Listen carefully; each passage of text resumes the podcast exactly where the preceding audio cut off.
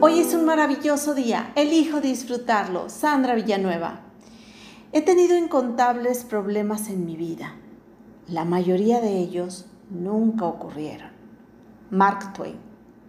Frutos en medio de la adversidad. La resiliencia parte de la premisa que detrás de toda dificultad hay una semilla, pero hay que regarla, podarla, cuidarla, hablarle en lugar de caer en el victimismo, veamos las oportunidades. Hoy deseo hacer contigo una analogía del crecimiento de una planta y la resiliencia. Empecemos. Primer paso. Elige dónde plantar. Remueve la tierra. Humedécela. Quita las piedras. Muévete de donde estás. Evita lugares o personas que te hagan creer en la derrota o victimismo. Son las piedras a quitar de tu camino. Número 2. Selecciona y elige las mejores semillas. ¿Cuáles son las nuevas ideas o creencias que eliges plantar en tu mente? Recuerda que es importante tener muy claro hacia dónde quieres llegar. Número 3. Haz un hoyo con la profundidad adecuada para la semilla que vas a plantar. Para que una idea, creencia o paradigma sean arraigados y cambien de nuestra mente los anteriores, necesitamos por lo menos 21 días de reforzamiento con los nuevos. Así que a reprogramar tu mente con ideas positivas por 21 días por lo menos. 4.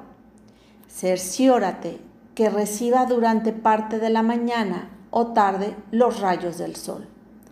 Recuerda que para que los pensamientos nuevos florezcan, necesitan de tu entusiasmo, alegría, jovialidad. Dedica unos momentos diarios por la mañana y por la tarde a meditar, a orar o visualizar tus nuevos proyectos. Número 5. Riega la planta.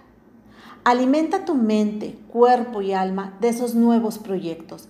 Prepárate para el crecimiento. Lee, escucha audios, ve videos, aprende todo lo que puedas.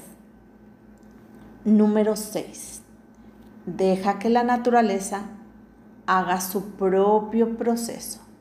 Es importante que tengas la certeza que si tú haces lo que está de tu parte, las situaciones, lugares y personas adecuadas llegarán a tu vida en el momento adecuado. Confía, descansa, respira. Haz lo que tengas que hacer, pero sobre todo confía. Número 7. Podar y fertilizar.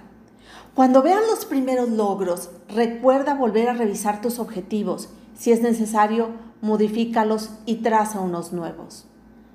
Número 8 Disfruta los frutos de tus logros.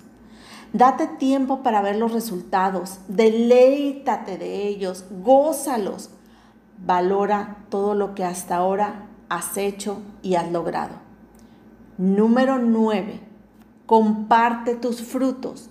Enseña a otros lo que hiciste y el camino recorrido esto te brindará la oportunidad de crecer en compañía y que otros crezcan haciendo sinergia. Número 10, y el más importante, agradece por todo lo aprendido, el camino recorrido, las habilidades desarrolladas, las ideas que soltaste para ser una nueva y mejor versión de ti.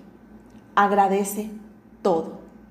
Ser resiliente es moverte del lugar en donde estás, soltar lo viejo, aprender lo nuevo, crecer, liberar, valorar. Es caminar por una senda distinta a la que ya habías recorrido. De mi alma tu alma te mando un fuerte abrazo. Bendecido día. Sandra Villanueva. Yo estoy en paz.